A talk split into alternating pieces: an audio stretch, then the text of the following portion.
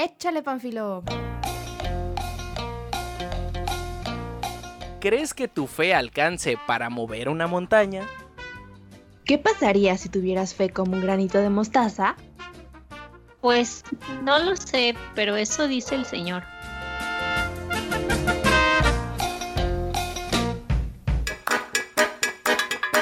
Hola amigos y no amigos, bienvenidos una vez más a La Platicadera. Mi nombre es Scarlett Guzmán y me da muchísimo gusto que nos dejen acompañarlos como siempre.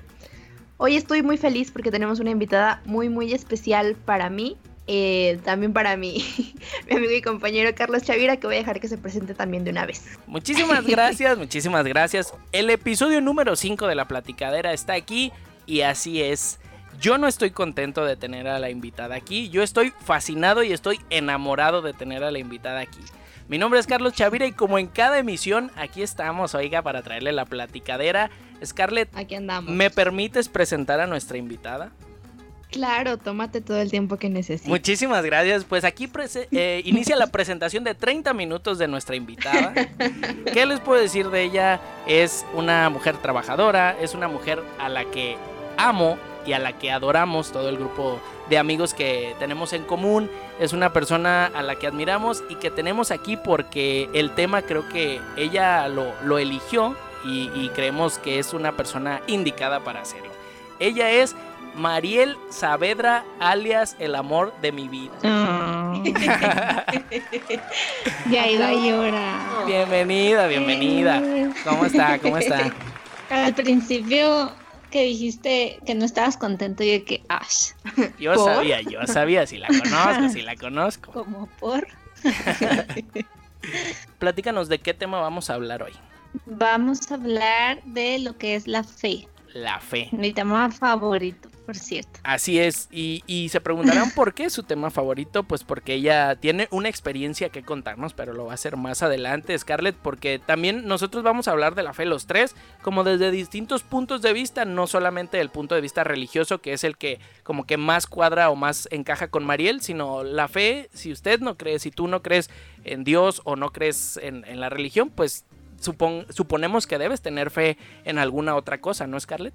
Sí, y a veces también creo que suele confundirse que la fe es únicamente con esta parte religiosa, pero no, yo creo que va mucho más allá y aunque pues esta, esta persona o quien sea no, no crea como tal en la, en la religión, creo que se puede abordar de, de formas muy diferentes y es lo bonito de la fe. Exacto.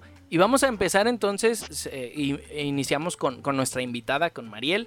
Eh, ¿Tú cómo defines de manera personal, sin diccionarios, libros, enciclopedias? Tú, tú con tus palabras, para ti, ¿qué es la fe? Pues precisamente eso es eh, la creencia o la confianza en algo o en alguien, pero no precisamente, o sea, aunque más lo conocemos como a una deidad, no siempre tiene que, que ser algo tan grande, puede ser la fe en un doctor, la fe en un maestro, la fe en tu papá, en alguna persona importante, hasta la fe de que el avión no se vaya a caer. O sea, la fe se manifiesta en, muchas maneras diferentes y yo creo que es algo natural en el ser humano porque siempre tenemos que tener la confianza en algo que no vemos porque es nuestra manera de sobrevivir, creo yo.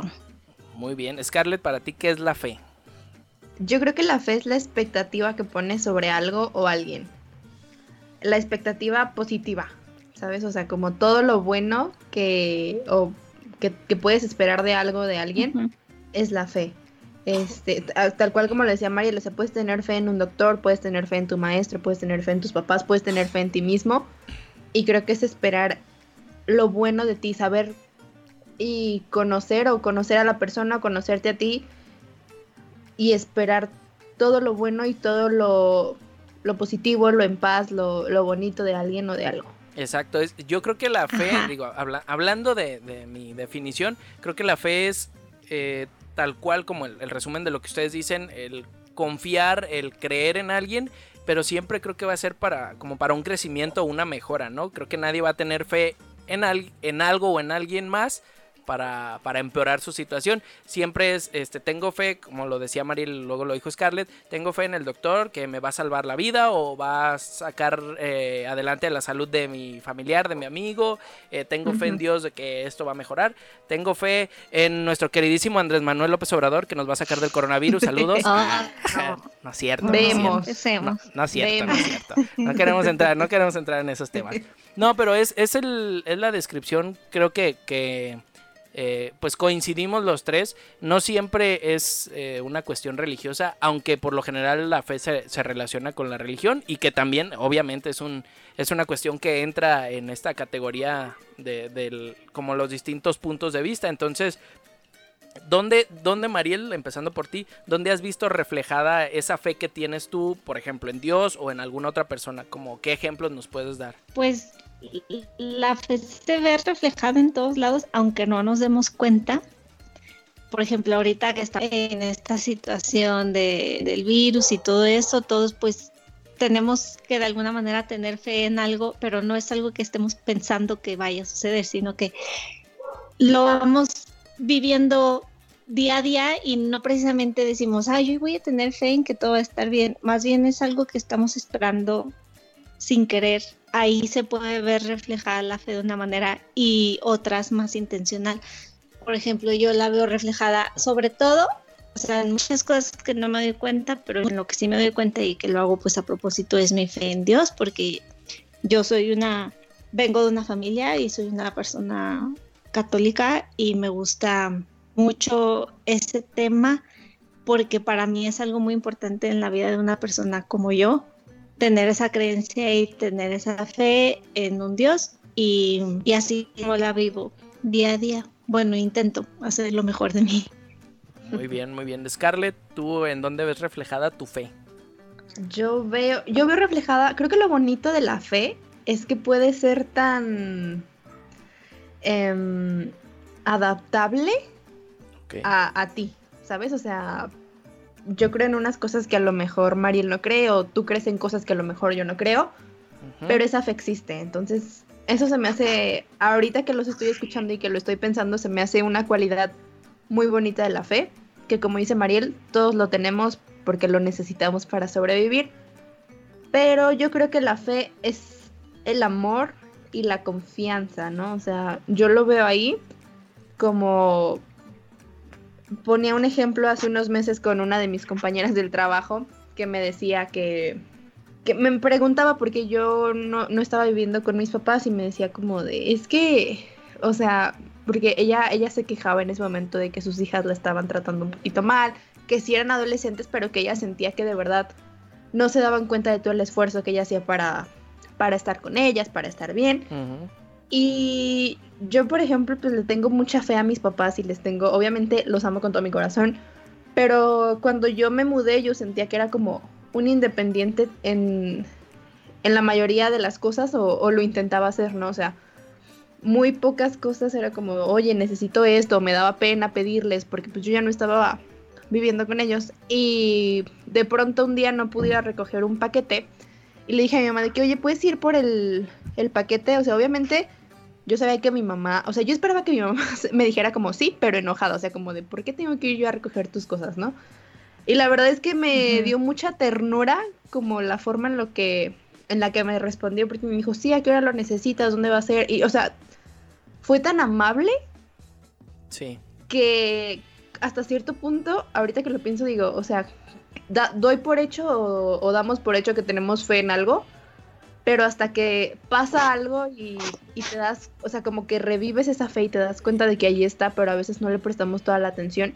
Entonces, digo, yo hablo ahorita de este ejemplo con mis papás, pero puede pasar con Dios o puede pasar con todo a lo que le tengamos fe. Sí, o sea, pones hasta que, no llegue algo que pongas a prueba, ¿no? Con que pongas a prueba la fe. ¿Qué ibas a decir, María? Como no es algo como no es algo visible, tangible, se nos olvida muy fácil, pero existe.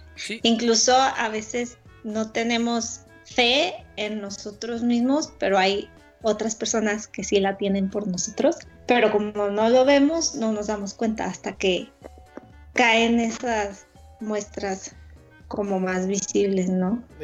Sí, sí, sí, o sea, como que lo, lo haces tan cotidiano que como que lo pierdes de vista, o sea, el tener fe o el tenerte fe lo haces tan, tan normal, lo normalizas pues y lo te desensibilizas de esa fe que tienes en ti. Yo, por ejemplo, para mí hay como cuatro, cuatro puntos clave en los cuales tener... No, son tres, tres puntos clave porque los puedo englobar dos en uno solo.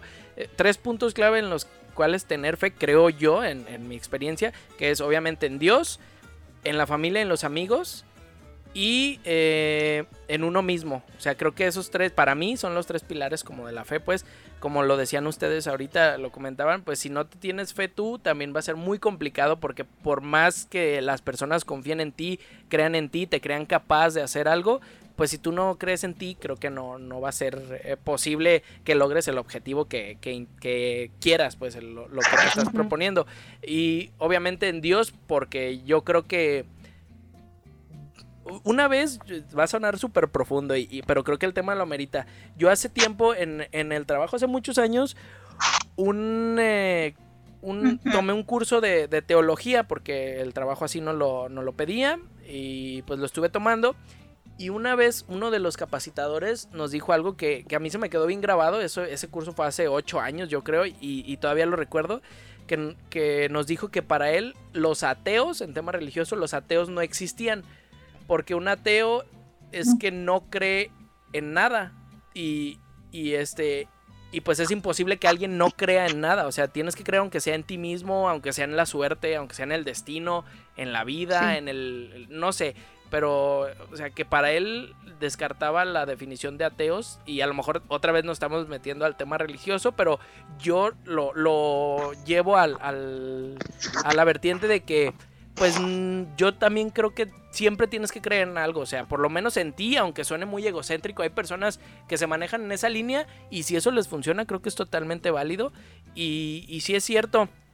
Y, Mariel no me va a dejar mentir, siempre que hay algún conflicto, que por ejemplo yo tengo algún conflicto o que ella tiene algún conflicto laboral, familiar, lo que sea, siempre lo que le digo es fe y paciencia, o sea, siempre es como, a ver, tranquila, nunca nos ha ido mal. Claro que hemos aprendido a maneras a lo mejor no muy gratas, pero nunca nos ha terminado de ir mal totalmente. Entonces, pues ¿por qué ahora sí nos habría de ir mal? Yo, yo sí confío mucho como en esa filosofía de decir, a ver, ya hemos pasado muchas cosas, no quiero decir que no vamos a pasar cosas peores porque pues eso no se sabe, pero pues siempre hemos salido adelante eh, en lo individual y como pareja y incluyendo por ejemplo a Scarlett en, cuestiones que hemos compartido los tres dentro de nuestra amistad.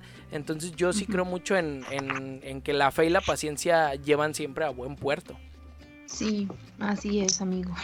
estoy, estoy pensando todo lo que están diciendo, por eso me, me tardo en reaccionar, como cuando el profe te está dando una clase y dice, ¿entendieron? Así de que Sí, claro. Sí, solo estoy terminando, solo estoy terminando de procesar la idea. Y, yo les quiero preguntar algo que, esto como que no lo teníamos contemplado, pero no sé si ustedes conocen o conocieron a alguien que en algún punto hayan haya dicho esa persona que perdió la fe o que ya no cree, no en Dios, o sea, en, en otras personas o que se hizo insegura, ¿les ha pasado? Sí, muchísimas veces. El mundo está lleno de gente que, ha perdido la fe. ¿Y qué crees? no tiene ¿qué opinas de eso? A nadie que se, que se la recuerde, perdón. No, está bien, pero ¿qué, opinas? O sea, ¿es válido que lo digan? O, ¿O para ti no está chido porque no es cierto? Pues es válido porque cada quien tiene su historia y sus motivos. Eh, yo tengo un punto de vista diferente, entonces no opinaré igual que una persona, porque yo tenía un amigo que era así muy creyente y todo, y, un día dijo, ¿sabes qué? Yo no quiero, y pues él sabrá, pero, pero siento que, que también se dejó manejar o influir por muchas cosas que tampoco entendió, pero no es mi amigo, pues es pasa en todos lados, siempre todos tienen una historia diferente y tienen sus razones por las que dejan de tener fe en ellos o en Dios o en, en personas y se vale, pero también se vale que tengan gente cerca que les ayude a recordar lo que es o, o que sientan ese apoyo de, de, su parte, es lo que yo creo.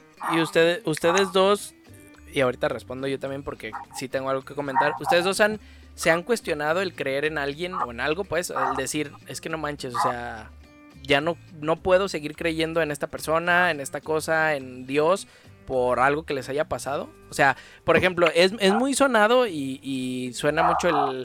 Ya no puedo creer en los hombres porque todos son iguales y bla, bla, bla, bla, bla. ¿Ustedes, con, ¿ustedes en algún punto se han cuestionado este tipo de cosas? Eh, yo... Es Creo que mi historia es un poco extraña porque, por ejemplo, mi familia, aunque tengan dos religiones bien diferentes, o sea, ambas son de mucha fe. Ambas son...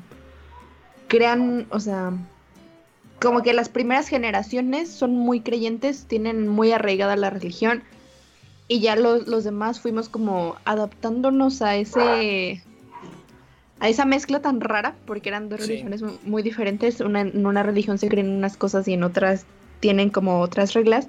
Entonces, creo que sobre todo para, para los que seguían de la primera generación, sí era algo como complicado adaptarse a eso. Yo este, estudié toda la primaria en escuela católica, la prepa también. Y yo en la prepa era esa persona que decía como, sí quiero un retiro, sí quiero hacer esto, sí quiero estar o sea, me consideraba hasta cierto punto una persona activa en la, en la iglesia, pero tuve una muy mala experiencia, la verdad. Este, me hicieron sentir muy mal conmigo misma por mis decisiones y mis acciones. Y como que a partir de ese momento fue un shock muy grande porque dije, es que, o sea, ¿por qué yo tengo que sentirme mal si si no le estoy haciendo mal a nadie, o sea, de verdad yo no había hecho nada y e incluso la persona con la que se lo comenté, o sea, el padre al que se lo comenté me dijo de que no, es que esto está para excomulgarte, no sé qué, y yo así, dudo, o sea, tenía que 15, 16 años, yo, para mí fue algo muy fuerte, ¿no? Que te dijeran eso. Sí. Y después lo comenté con otras personas, una de mis tías abuelas es, este, fue misionera, este, y estábamos teniendo esta conversación y ella me, o sea, pasaron yo creo dos días de que el padre me dijo eso, yo vi a, mi tía misionera que justo estaba de visita aquí y yo le conté lo que pasó y me dijo, es que yo te voy a decir algo, o sea, yo sí creo, yo sí, pues obviamente yo creo en Dios, yo creo en la iglesia y todo esto, pero si tú decides no creer, está bien, y si pero siempre y cuando seas una buena persona. O sea, yo creo que eso es lo más importante y que Dios siempre se va a fijar en que tú seas una buena persona. Entonces yo me quedé con esto y a partir de mi experiencia yo decidí ya no participar en la iglesia, yo decidí ya no estar ahí porque no era lo que, o sea, al principio me sentía parte de, pero después no, y me di cuenta que tal vez no era algo a lo que yo quisiera aportarle, pero pues me quedé con lo que me dijo mi tía, yo creo en Dios, sí lo creo, porque también en estas experiencias de de retiros va a sonar muy cliché, pero de verdad yo sé que Dios está ahí. O sea, yo sé que existe y me quedo con eso. O sea, para mí no hay nada más grande que Él y ningún padre u otra persona me va a mí a decir qué realmente tengo y cómo tengo que vivir esta parte porque yo ya la encontré. Entonces, pues esa es mi experiencia. Órale. Chido, qué mm. chido. Eh, porque creo que alguna vez me habías platicado esta, esta experiencia, pero así como muy por encima, no, no conocía como todo este lado. Y qué chido. Digo, yo creo que está muy bien. Y, coincido contigo en, en, esta parte de, a ver, pues para, primero para ser buen hijo de Dios o ser buen católico, buen cristiano, pues hay que ser buena persona. Entonces, o sea, porque hay muchas personas, o habemos, porque igual a lo mejor en algún punto, eh, consciente o inconscientemente lo he hecho, que utilizamos a Dios o a la iglesia o a la religión para escudarnos, ¿no? En ciertas, en ciertas formas o en ciertas situaciones. Entonces creo que, creo que es muy rescatable y, como digno de resaltar esta, esto que te dijo tu tía, que pues, o sea, a final de cuentas, lo que vale es que seas una buena persona.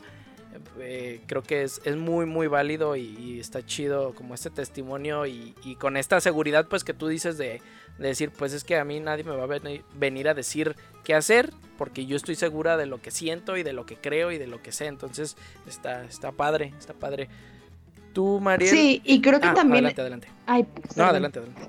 Creo que también estaba justo en un momento como, o sea, pues es la adolescencia, te estás conociendo, Muy quieres moldeable. encajar, quieres, quieres encontrar tu identidad. Ajá, entonces, eh, también en una de estos, de estas veces me puse a platicar con un, con uno de los profesores de la prepa.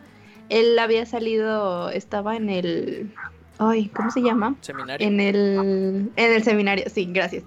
Él estuvo un, un tiempo en el seminario, salió y pues como tenía ahí los contactos de la, de la prepa que les digo que era católica, entró como prefecto.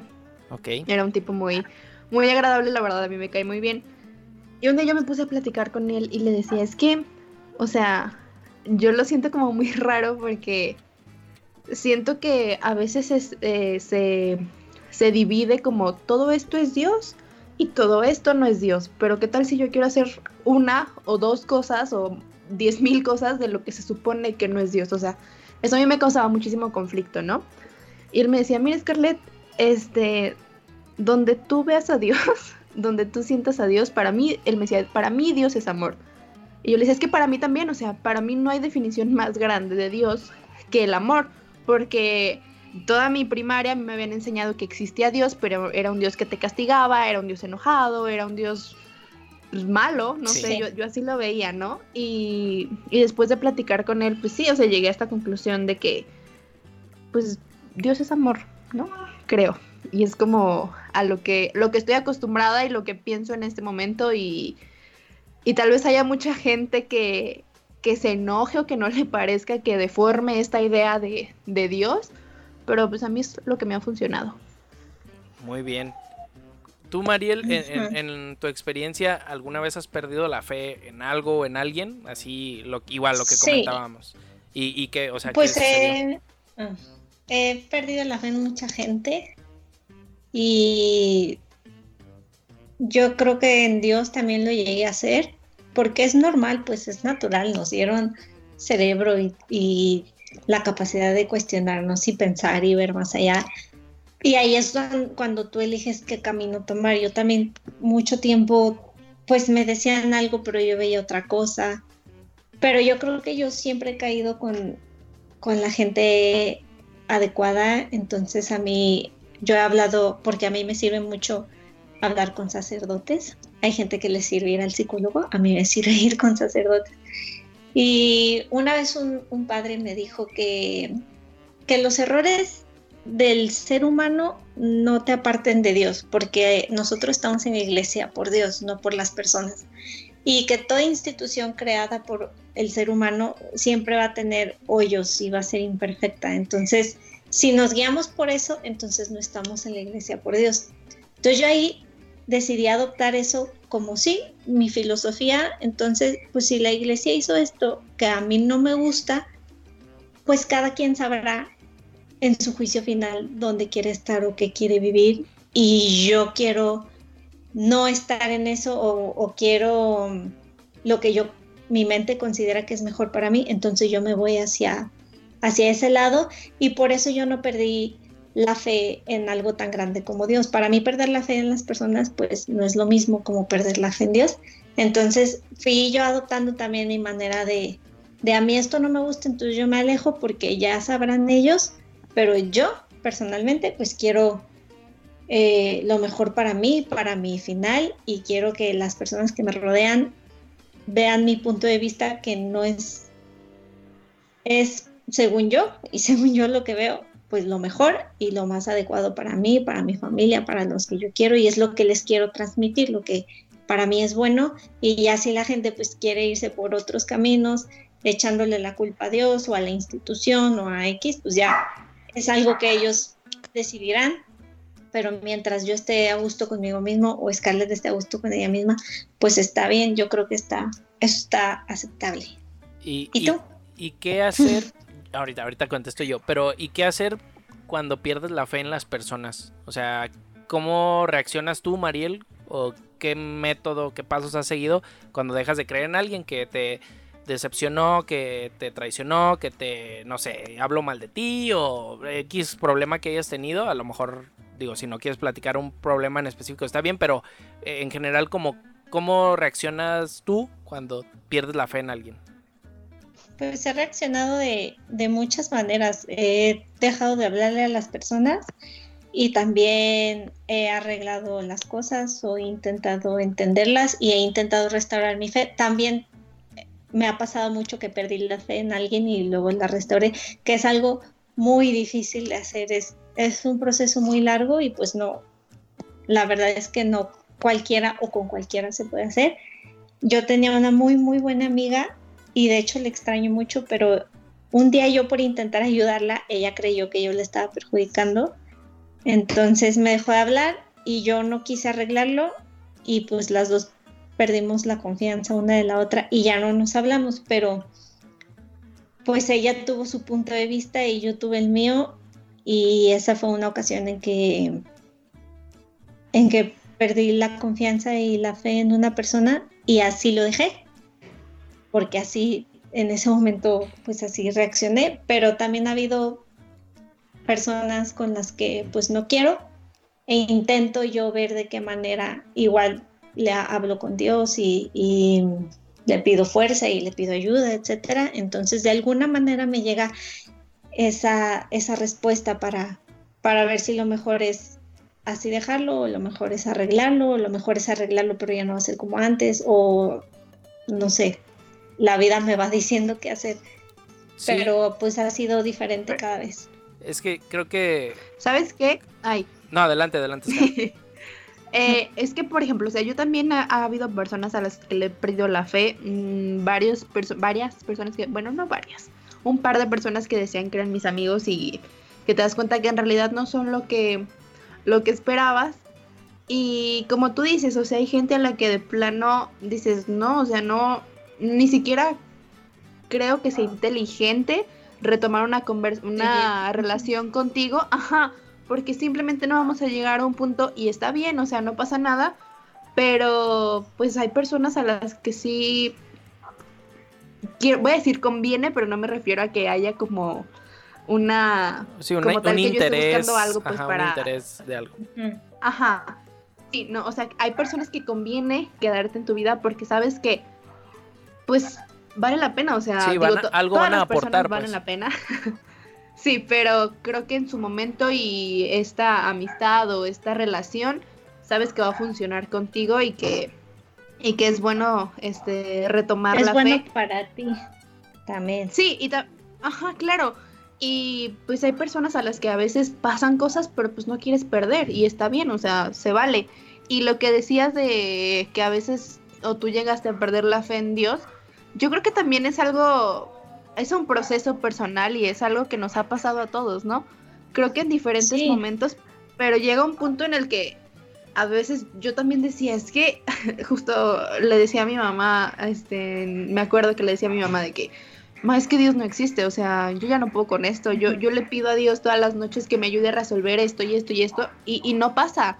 Y yo no veo este solución y, y si Dios existiera yo no estaría aquí sufriendo, ¿sabes?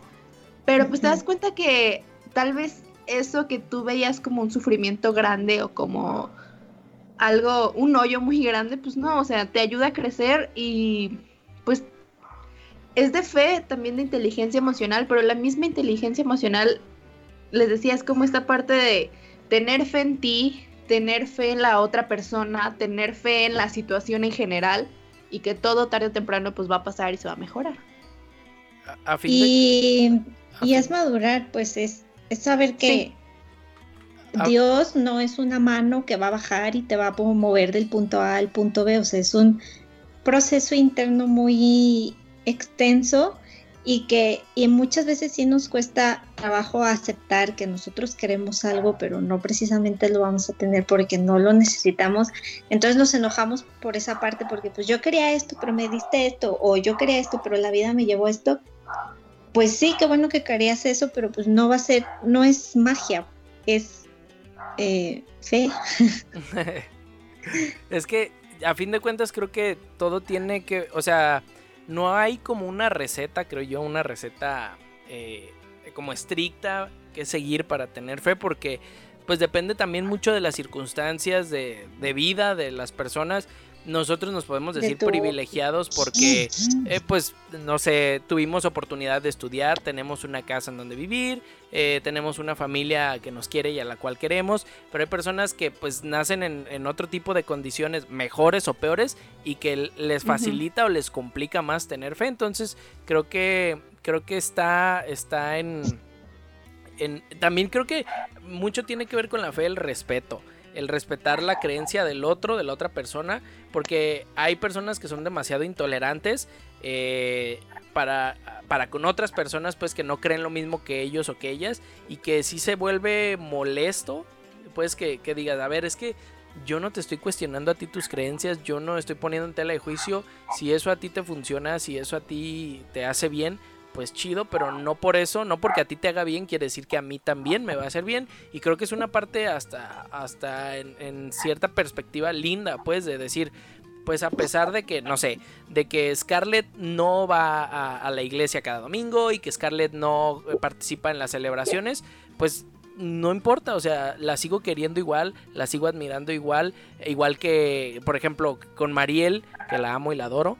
Eh, sigue siendo como, como esta parte de decir, pues, o sea, la respeto y sus creencias no van a influir en, la manera de convivir con ella porque pues es punto y aparte, son cosas que a ella le han funcionado de acuerdo a la experiencia de vida que ha tenido y no pasa nada, no pasa nada, oiga. Sí, es, es como decía Mariel, pues, o sea, tener, creo que es un punto de madurez, porque era algo tan simple. Yo me acuerdo que estaba en secundaria y a, mí me encantan los Jonas Brothers, ustedes lo saben, ya todo el mundo lo sabe. Sí, pero había, había compañeras que les gustaba otro grupo y era como, no, Fuchi, porque ese grupo, sabes? O sea, creo que también es un, proceso de madurez y pues es muy diferente como, más bien, la fe es parte de nuestra espiritualidad y como personas pues la necesitamos. O sea, no sé si María lo decía, la fe ahí está, la veas o no la veas, la fe existe y creo que es muy bonito trabajar en tu espiritualidad en general, creas en lo que creas.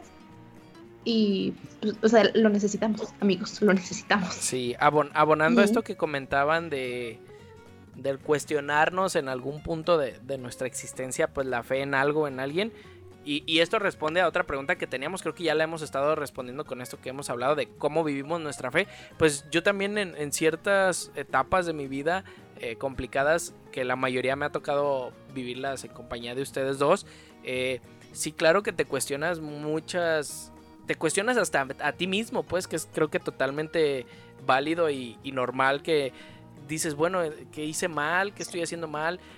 Te cuestionas a Dios claramente. Creo que es a los, al, primer, al primer ser que le echas la culpa, ¿no? El por qué a mí, el qué, hice mal.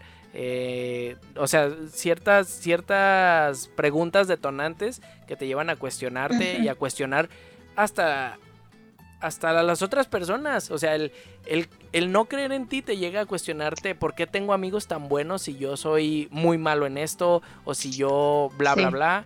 Entonces creo que eso habla también de, la seguridad y de decir, a ver, creo yo, yo, yo es una creencia personal, si tienes a esas personas en tu vida, si son muy buenas personas o muy malas personas, lo son por algo, porque algo tienes que aprender de eso.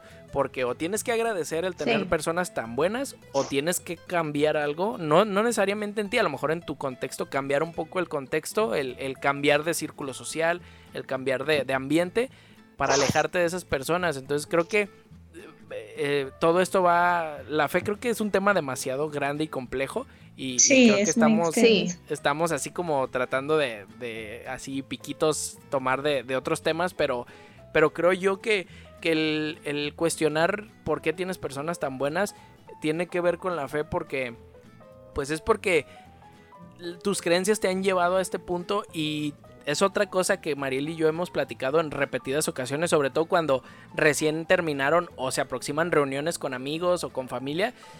Y lo hemos dicho abiertamente, es que de verdad nos hemos sacado la lotería con los amigos que tenemos, con la familia que tenemos, con el trabajo que tenemos, porque nos podríamos quejar, porque los, los, humanos y en especial los mexicanos así somos. Siempre buscamos quejarnos de algo, por mejor que estemos, nos quejamos de algo. Entonces, por más que nos quejemos y por más diferencias que tengamos con amigos, con familia, pues la verdad somos privilegiados porque de verdad, de verdad, y, y la gente que nos está escuchando, pues el 100% de las personas que nos han acompañado a este podcast son personas que queremos y que son muy talentosas en distintos eh, ámbitos y aspectos. Entonces. Que tienen algo que aportar. Exacto. Y si en. Y si más de algún episodio les ha gustado a ustedes que nos están escuchando, pues orgullosamente podemos presumir que esa persona que les gustó el programa es porque es amigo o amiga nuestra y, es un y lo presumimos porque pues también este este podcast es hasta terapéutico, de hecho así empezó la idea, es un podcast para desahogar y para, para platicar, obviamente por eso se llama así, y, y, por eso nos gusta invitar a personas que queremos y que además admiramos, porque decimos, pues es que si tenemos un espacio para compartir y para presumir, pues, pues qué mejor que hacerlo, ¿no? Entonces, la verdad, eh, es, es por eso el agradecer a tantas personas que tenemos alrededor tan, tan buenas, es, es muy, muy bonito. Sí, y también yo creo que se trata de ser muy pacientes, ¿no? Porque tú lo decías hace rato de que, nosotros hablamos desde nuestra experiencia. Esto obviamente es real y se sabe y lo que a mí me funciona a lo mejor no le va a funcionar a, a Chavira o a otra persona. Y eso es algo que a mí personalmente me cuesta mucho trabajo. O sea, a veces sí me pongo a pensar como, ay, es que ¿por qué no está haciendo eso? ¿Por qué tomo esa decisión tan extraña si no va a funcionar? Pero pues tú no estás viviendo lo que está viviendo la otra persona y probablemente esa persona esté llevando un proceso diferente al tuyo y los procesos no son iguales, o sea, lo que a mí me tomó tres años este, entender, a otra persona le puede tomar dos meses o, le puede, o puede ser al revés, entonces creo que es mucho de paciencia y como dices respeto, entender que insisto, la fe es como tan adaptable que se puede ver de muchas formas. Sí. Y también es de congruencia. Eso para mí es lo más importante, porque es de humanos preguntarte y es de humanos este, no saber también y no congeniar con las ideas de otra persona, pero, pero si tú tienes tu, tu ideología bien metida en la cabeza y si a ti, no sé, tu religión te habla de respeto y no eres una persona respetuosa, pues entonces no eres congruente. Y, es lo que yo creo que es más bien, o sea, tú no puedes controlar hacerte preguntas y dudar ni nada porque eres una persona que está en toda la libertad de hacer eso, pero yo creo que lo que sí puedes controlar es la congruencia. Entonces ahí es donde, donde sí está muy difícil este, pues congeniar con otras personas o uno solo darse cuenta que con la boca dice una cosa, pero con sus acciones dice otra. A veces lo hacemos sin querer, pero si a ti, no sé, tu religión te enseñó a respetar a otras religiones, pero no lo haces, entonces pues ahí sí, tienes que cuestionarte muchas cosas. Sí. Sí, más si estás con, con la bandera puesta, con la, la playera puesta, ¿no? De, de, la religión como, como tal. Y otra cosa, pues creo que cuando tomas, aparte de la congruencia, cuando tomas conciencia, ¿no?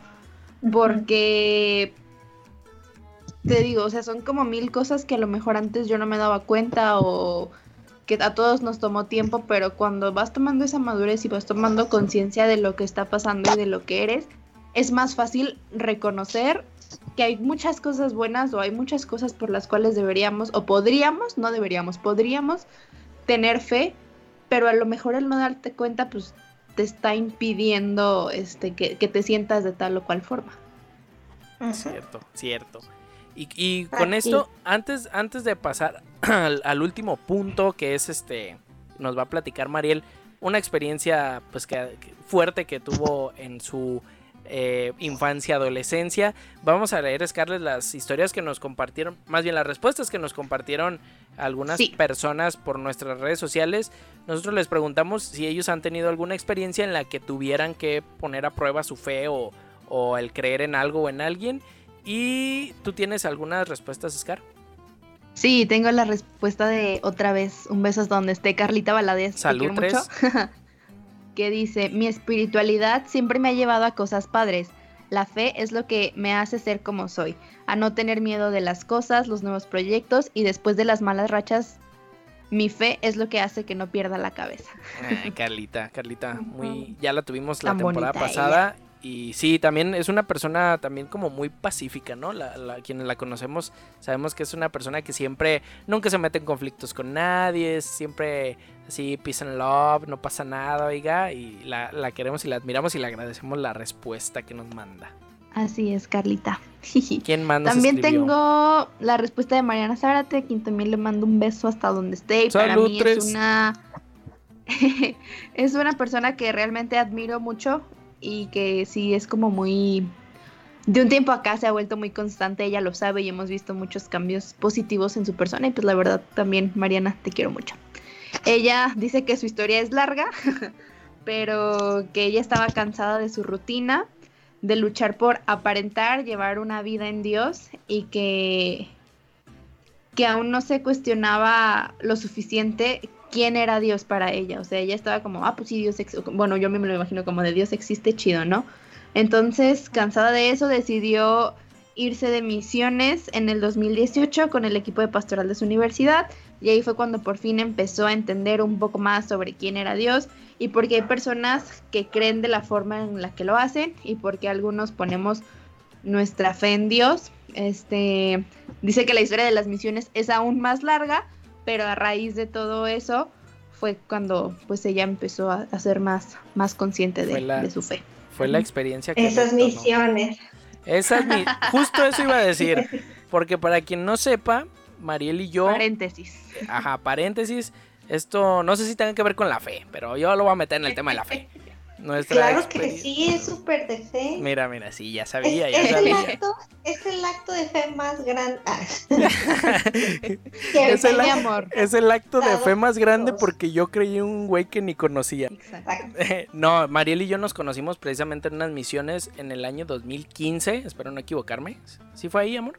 2015. Sí, pero, pero ¿por qué no dudas? claro que ya sabía. 2015, 2015. También nos fuimos de misiones en nuestra universidad. Íbamos por separado y regresamos juntos. Y ya van casi. Literal. Sí, ya van casi cinco, años. A eso me refiero que ahí está Dios en, en esos tipos de cosas que no, no sabemos y no nos damos cuenta. Ahí también estuvo Dios. Bueno, para mí. Sí, sí, obviamente. Y a eso me refiero yo también con el que Dios, la vida, el destino, en lo que creas tú que nos estás escuchando, pone a las personas indicadas en tu camino por algo. Si son buenas o malas personas, eso es otra cosa, pero pone a las personas por algo. Y, es lo que yo siempre he agradecido, que siempre ha puesto a personas en mi camino.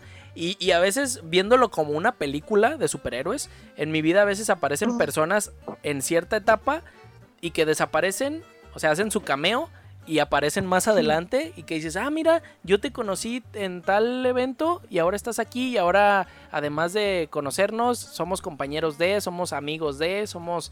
Entonces eso está también bien padre. O sea, que la misma vida te va presentando a las mismas personas en diferentes ámbitos que ni te imaginas en qué te lo vas a encontrar después. Entonces, sí, es cierto, eso que decía Scarlett, que en algún punto va a sumar algo a tu vida o tú vas a sumar algo en la vida de él y que es, lo, chido pues de compartir este tipo de, amistades o de relaciones. O tan simple como dice mi mamá, ¿te mueves tú? Se mueve el universo. Exacto. Tengo yo otra, otro comentario que nos mandó Erika Sofía. Seguramente María le va a mandar saludos. Es mi mejor amiga. Un beso hasta donde esté. Erika Sofía Núñez. Ella dice, una anécdota de fe que puedo compartir, claro, con la idea de que es confiar a ojos cerrados, es hacia mi familia. La verdad es increíble que a pesar de, de, que muchas veces los problemas, los roces, la atención en casa me doy cuenta que siempre son ellos los que nunca se van y que ahí estarán y sentir esa seguridad de saber que cuentas con ellos a ojos cerrados y bajo cualquier situación, para mí es un acto de fe grandísimo. Es como dar un salto hacia el vacío porque a fin de cuentas se escuchará crudo, pero no por el hecho de ser familia quiere decir que siempre deban estar ahí para uno. Ellos tienen esa libertad, pero bajo esa libertad tienen, tienen esa, esa seguridad de decir que te van a apoyar. Es lo máximo. Es wow, pone. aplausos. Sí, aplausos. Aquí vamos a insertar aplausos.mp3. Esa muchacha es muy sabia. Si ustedes tienen una pregunta sobre la fe, ella es la indicada. Vayan sí, e, es también otra de las personas que, que este tema lo, lo, pueden dominar porque, porque es una, una chica ejemplar. Y si no me creen, pregúntenle a Gus. Y congruente. y congruente, lo que dice, cierto. Lo que hace y lo que cree. Cierto, cierto, cierto. Pero Alguien bueno, que también llegó de manera inesperada a mi vida. ¿Erika? sí. Sí, sí, sí, sí, sí, Le mandamos, le mandamos, ¿qué le mandamos a eh, Scarlett? Un beso hasta donde esté. Salud, tres, Erika, porque seguramente va a escuchar el programa, ya nos contestó, entonces lo va a estar escuchando. El programa de radio, diría la mamá de Scar. Claro que sí, este programa. Y bueno, em, vamos, ya que compartimos las historias que, nos compartieron ustedes, algunos de ustedes que nos están escuchando, pues ahora, Mariel, platícanos tú esa gran historia que tienes. eh, no sé en qué año, no recuerdo en qué año, sé, sé más o menos la edad que tenías, pero platícanos qué pasó en tu vida. Pues esta historia es nada más una de las tantas muestras de fe y de respuesta que yo he tenido sobre mis creencias religiosas, pero creo que es una muy fuerte, entonces siempre será recordada en mi familia y contada por los siglos de los siglos hasta que me muera. Ok. En 1999 yo tenía siete años, casi ocho. Entonces iba con una de mis hermanas, con mi mamá, a no sé dónde íbamos. Iba otra hermana, pero se bajó antes del carro. Y en una de esas vamos a dar vuelta y había hacia la calle donde queríamos llegar, el semáforo estaba al final de la calle, pero un árbol lo tapaba y estaba en alto. Entonces nosotras íbamos a dar vuelta y el que venía derecho nunca se, no sé, pues iba muy rápido. Yo no sé porque yo iba acostada en la parte de atrás. Todo lo que les voy a decir es porque me lo contaron, pero yo en realidad perdí conciencia. Me íbamos a dar la vuelta y lo último que yo recuerdo es mi mamá gritando y un golpe muy, muy, muy gigante. Entonces al parecer el señor del carro iba muy rápido, no se fijó del alto y aparte era una calle en la que no tenías que ir a esa velocidad. Entonces pegó el carro, yo iba acostada y del lado de mi cabeza pegó el carro pero hacia el asiento de adelante. Entonces el carro giró así como trompo y llegó hasta la esquina. Y ahí pues se aglomeraron varias personas, llamaron a la ambulancia, llamaron a los familiares y todo. Y mi vidrio no se había roto. Y cuando llegó la ambulancia, mi mamá tenía la puerta donde chocó, porque, o sea, a mi mamá le llegó el carro de lleno. Entonces tenía la puerta, su puerta, enterrada en la cadera y mi, mi, hermana nada más tuvo un esguince en el cuello, pero estaba histérica y yo me levanté, me senté en el asiento y le dije, ¿qué pasó? Y ahí me desmayé. Bueno, dice mi mamá que se me pusieron así los ojos en, en blanco y me iba a desmayar, pero ella me gritó, entonces yo regresé como en la tierra. Mi vidrio no se rompió, llegó a la ambulancia, quebró el vidrio, metieron una tabla. Ah, no, para esto me se metió una doctora, no sé qué era, y me hacía muchas preguntas que yo no sabía responder. O sea, me preguntaba mi nombre y yo no le sabía decir, y me preguntaba cuántos años tenía y yo no le sabía decir. Entonces, metieron la camilla por la ventana, me sacaron, me llevaron al hospital y solo recuerdo que ese es el dolor más intenso que he sentido, dolor físico. Entonces, llegando al hospital, eh, no sabían qué tenía. Cuando llegué a la ambulancia, cuando llegó a la ambulancia al hospital, ya estaba ahí el resto de mi familia. Una de mis hermanas, que es mi hermana la, la más grande, se subió conmigo. Yo no sé qué pasó, ella dice que yo hablaba puras incoherencias, entonces me bajé, me bajaron de la ambulancia, que por cierto fue una, era una sensación horrible. Ir en una ambulancia es horrible, súper incómodo. Y pues yo iba muy asustada, tenía mucho dolor y mi mamá no dejaba de hablarme y me dolía demasiado, me dolía hasta respirar. Es que inhalar era para mí como si me estuvieran, estuvieran enterrando muchos cuchillitos. Entonces mi mamá estaba histérica, la enfermera, fue un momento de estrés horrible. Entonces llegamos al hospital y una tía le habló a un doctor que es como de la familia, y justamente ese doctor estaba saliendo de una cirugía de columna con un especialista en columna que venía desde México y ya se iba, pero se quedó. Fue al hospital y ahí nos encontró, entonces me, junto con otros doctores, estaban discutiendo qué hacer y uno le dijo que me tenían que poner un yeso porque al parecer era algo de mi columna. Entonces el doctor que es de mi tío, pues le dijo, no, es que pues si le ponemos un yeso, su espalda va a quedar así, se va, así como esté de ropa, se va, a solidificar, no sé qué pasa cuando ponen un yeso. Este, el otro doctor le dijo, hay que romperle la ropa, hay que Ay, no se vayan a desmayar, ¿eh? Hay que abrir el, pecho.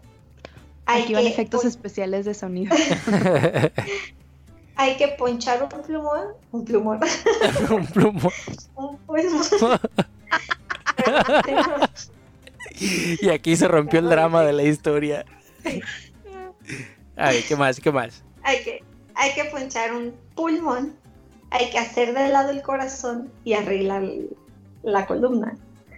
Y mi tío de que lo que me estás diciendo hace que se me revuelva el estómago. Mejor hay que voltearla y operar desde atrás. Ajá. y, el señor, el doctor de que, bueno, pues sí, podemos intervenir desde atrás. Entonces, ya me abrieron. Mi mamá dice que duró la cirugía como seis horas, ocho horas, algo así mi mamá toda rota, ¿eh? o sea, mi mamá necesitaba atención urgente también, pero eh, estaba, la gente estaba como más enfocada hacia mí. Entonces, cuando salí de la cirugía, le dijeron a mi mamá, tiene tres vértebras eh, rotas, una se deshizo por completo, otra está fracturada y la otra se abrió y está pellizcando la médula y si llega a romper la médula, ya no va a caminar, pero nunca. O sea, no se va a poder mover del cuello para abajo. Entonces la vamos a intentar retirar. Y ya, estaban en la cirugía, terminó y dijo, sí, la que estaba rota, la construimos por completo, la reconstruimos otra vez. La que estaba pellizcando la médula, la pudimos sacar y no rompió nada. Y la otra, este, pues ya las juntamos las tres, las fracturadas, y las pegamos como si fuera una sola. Y está muy bien, pero la recuperación va a ser muy lenta y puede que pase dos cosas. Puede que ya no camine o puede que sus, conforme pasen los años, sus brazos y sus piernas sigan creciendo, pero la columna no. Entonces fueron muchos años de estar monitoreando mi estatura y etcétera, pero cuando ya salí de la cirugía, este, tuve muchos exámenes de mueve los dedos, mueve las piernas y así. No me podía parar hasta que me hicieron levantarme y igual pruebas de caminata y así. Todo bien, al parecer todo salió bien. Y estuve en el hospital como una semana. Y cuando yo estaba en el hospital, mi mamá sí se fracturó unas vértebras, pero las últimas. Y creo que ni necesitaba operación ni nada. Solo recuerdo que tenía un morete en la pierna entera, pero así negro, porque pues el carro le, le llegó ahí. Y cuando yo estaba en el hospital, mi mamá iba y venía, iba y venía, y venía, y yo pues me cuidaba de mis hermanas, las enfermeras y eso, y me dice mi mamá que ella se iba todos los días al templo de San Judas Tadeo a pedir y a pedir, no sé si sepan que él es patrono de los casos difíciles. Entonces, Sí, también. Esa es otra pequeña historia. Sí, claro. Entonces, eh, ya le está, o sea, me encomendó muchísimo a, ese santo y prometió cosas también de que si salimos de esta, vamos a ir a misa allá y que no sé qué. Entonces, yo salí, todo estuvo bien. Al año y medio me, ah, me pusieron, me hundieron las vértebras, me pusieron unos aparatos por dentro, unas varillas que se amarraban a la columna para que soldaran otra vez. Y así estuve un año y medio. Cuando yo iba a cumplir, o ya tenía nueve, me lo retiraron porque el aparato ya estaba como metiendo en la carne. Y cerraron y todo bien, nomás tuve que ir a rehabilitación y así, monitoreaban mi mamá, o sea, cada mes tenía esa pared donde iban rayando mi estatura y fui creciendo, todo fue creciendo normal, caminé muy bien, de hecho al, a los meses regresé al ballet porque hice ballet muchos años, regresé al ballet, puedo nadar, puedo lo que sea, entonces mi, yo en ese tiempo quería, no sé por qué, quería hacer karate y le decía al doctor, ¿ya puedo ir al karate? Y el doctor, sí, ya puedes ir al karate. Y mi mamá, sobre mi cadáver. Gracias por esa decisión, señora. Previno un caso de violencia intrafamiliar. Sí, también. No te creas. Entonces, pues mi recuperación fue normal y mi mamá me platica que, que pues que ella está convencida de que fue, o sea, fue Dios, obviamente, pero intercedió San Judas.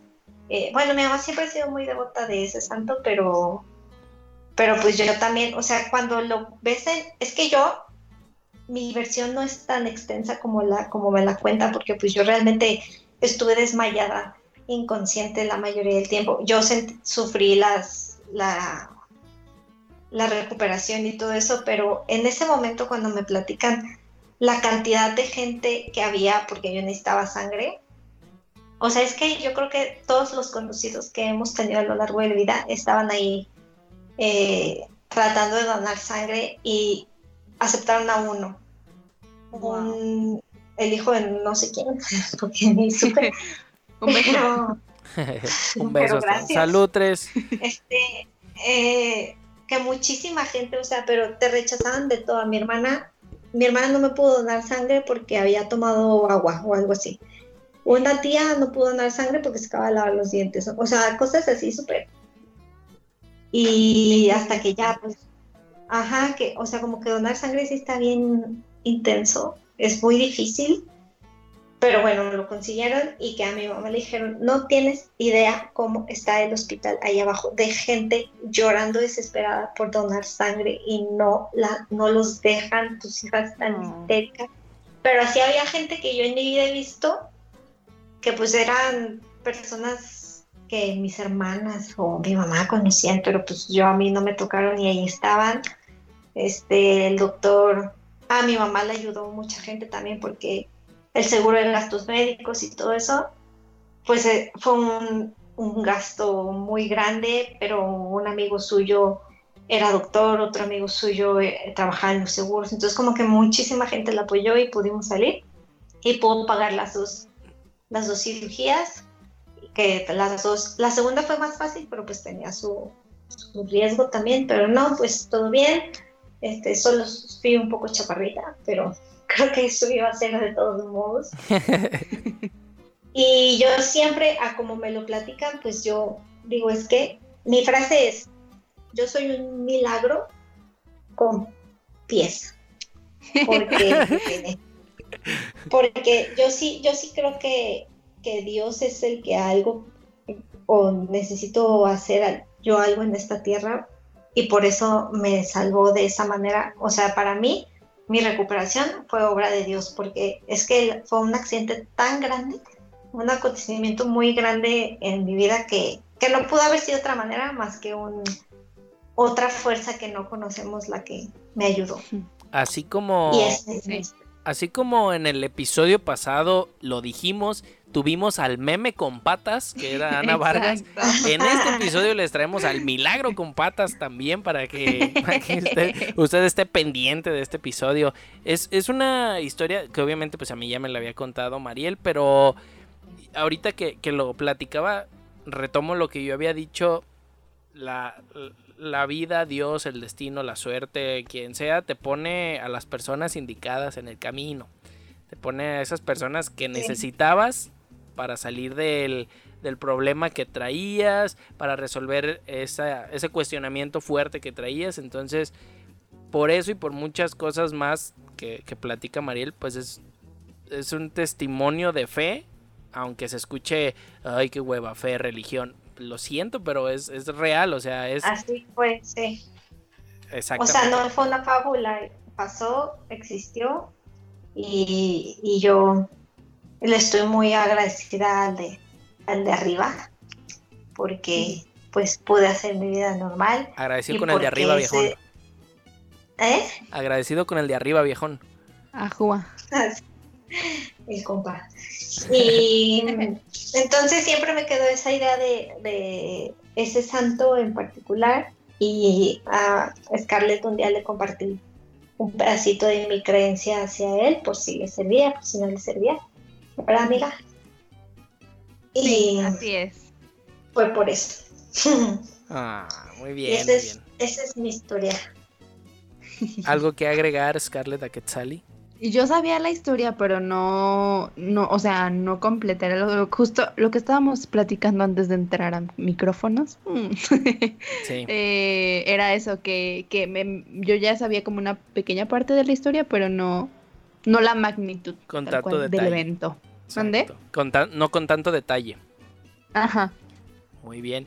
Pues Sí. primero agradecemos, digo, todavía no se está despidiendo el episodio, pero sí es como de agradecer el hecho de que nos compartas pues la experiencia Sí. porque algunas personas no no les gusta pues recordar esos episodios y qué padre Sí. que tú lo tomes como con esa filosofía de decir pues más que ser algo bochornoso, algo complicado, que, que lo fue, pues es algo que, que yo le estoy dando el giro y que lo tomo a mi favor y que digo, pues sí, me pasó todo eso, Aprendiste. pero exacto, aprendí, lo superamos eh, en familia, eh, de la mano de Dios, con las personas indicadas y aquí estoy, atentamente, el milagro con patas. Sí, con pies, dije con pies. Patas, patas, patas. Pero sí, sí, así, así lo tomo yo, pues no, no es algo que me dé vergüenza ni, o sea, cuando lo platico con mi familia, sí, nos ponemos a llorar todos. Sentimental. Pero sí es que estuvo, o sea, sí, es algo que a todos en mi casa les pega mucho esa, ese, recuerdo. ese y de episodio. hecho, cada 9 de octubre lo recordamos. Ah, Y, pero sí, es más bien para mí, fue un acto de, de fe. 9 de octubre no se olvida. No, Muy bien, pues una vez que escuchamos esta experiencia Historia. en voz de Mariel, nuestra invitada, vamos con nuestra última sección, Scarlett, de este de esta platicadera. nuestra dinámica favorita. Nuestra dinámica favorita, que no sé si Mariel ya la conoce. ¿La conoces, amor? La No. dinámica. Híjoles. no, ni idea. Pues te la presentamos. Te vamos a explicar. So- tenemos, seleccionamos 10 palabras especiales para ti. Que te vamos a ir diciendo una palabra cada quien. Y tú nos vas a decir lo primero que se te venga a la mente con esa palabra. ¿Ok? O la primera frase. Ajá, o lo- sea, no, no necesariamente nos tienes que contestar con una sola palabra. O sea, lo primero que se te venga a la mente puede ser una palabra, frase, idea, lo que sea. Pero que, que nos digas qué significa para ti la palabra que te, que te digamos nosotros, ¿va? Empiezas tú, Scarlett. ¿Estás lista? Ok. La primera es ballet. Uy, eh, toda mi vida. La segunda es Disney. Ay, lo máximo del mundo entero. La tercera es Chavira. Mi novio hermoso, oficioso. ¿Quién es ese? Ah. La, la El amor de mi vida. La Ya, aquí se acaba, ya, las demás no valen la pena. Después de esta no valen la pena. No, la, la cuarta palabra es nutrición. Eh, mi carrera. Eso es lo primero que se me ocurre. Ok, la que sigue es bebés. Eh, algo que, que queremos. Ok. La siguiente palabra es tenis. Ah, es mi deporte favorito. Amigos. Amigos son amigos para siempre. Muy bien. No, Rompecabezas. espera- no esperaba menos de ti, amiga. Gracias. Rompecabezas. Mi nueva pasión. Anfitriona. Ay, no lo sé. Eres buena Tu anfitriona. pasión, eres, amiga. eres buena Tu anfitriona. Tu talento, tu talento. Consulte su menú, escoja su amigo y pida usted, nuestro huésped sea usted. Dicen, sí, dicen. En verdad, mucha gente me ha dicho que soy buena anfitriona y ya me lo estoy creyendo. Entonces, puede ser mi talento. Y les queremos avisar que a partir de hoy dejamos este programa porque Mariel va a ser la anfitriona. de reuniones y fiestas. Última, no, eso que ustedes hacen yo no sé hacer. última- no le hace, no le hace. Aquí a todo le hacemos, oiga. Última palabra, Miniso. Ay, no sabía que lo necesitaba hasta que lo vi. Muy bien, muy bien. Pues ahí están las 10 palabras para Mariel Saavedra, nuestra invitada. Scarlett, algo que gustes añadir antes de despedirnos, agradecerle a la invitada. Muchas gracias, Mariel, por abrir tu corazón y tus experiencias ante nosotros y nuestro público. Sabes que te queremos, te admiramos y respetamos mucho por ser un- una persona y un ejemplo de fe para nosotros. Ay, gracias a ustedes por invitarme. ¿Puedo decir una última frase antes Adelante, Claro. adelante. de, de irme? Este, a ver si mi dislexia no me falla como sea. Pero es sobre la fe. Una vez leí una definición, no una definición, sino como una frase que me gustó mucho que decía, la fe es creer que existe un océano con el simple hecho de haber visto un arroyo. Y, pues, se las Ah, muy quería bien. compartir. Muchas gracias, muchas gracias. Está Gracias. padre, está padre la frase. Muchas gracias. Yo también aprovecho para agradecerle a nuestra invitada Mariel Saavedra Zárate por su eh, participación en el quinto episodio de La Platicadera. Pues Y en tu vida. So- eh, exactamente, a eso voy, a eso voy. Sobra decirle que la amo y que la adoro con todo mi corazón, que fuera de, de este proyecto, pues claro que es mi compañera de vida, es quien me ha acompañado en los últimos años en todo ámbito, en todo, eh, en todo momento, en toda situación, fácil o difícil. Entonces es un placer compartir vida con, contigo, mi amor, y con personas que, que siguen sumando a nuestras vidas. Entonces muchísimas gracias por tu participación. Te amo muchísimo. Yo también, yo también te amo. Yo también los amo, amigos. Y también te amamos, amiga. También, eh, también. Todos nos amamos aquí. A Pánfilo lo amamos también, ¿o no? Un beso, Panfia. Ay, mi sí. Nuestro productor, nuestro productor que ahorita está descansando, está tomando sus vacaciones porque pues no necesita Está producir. con Susana. Está con Susana, con Susana a distancia. Muy bien, pues esto fue todo en el quinto episodio de La Platicadera con el tema de la fe. Mi nombre es Carlos Chavira, muchísimas gracias. Yo soy Scarlett Guzmán, muchas gracias por escucharnos. Síganos en arroba es la platicadera. Amigos y no amigos, los queremos. Les mandamos un Un beso hasta donde estén. salud 3.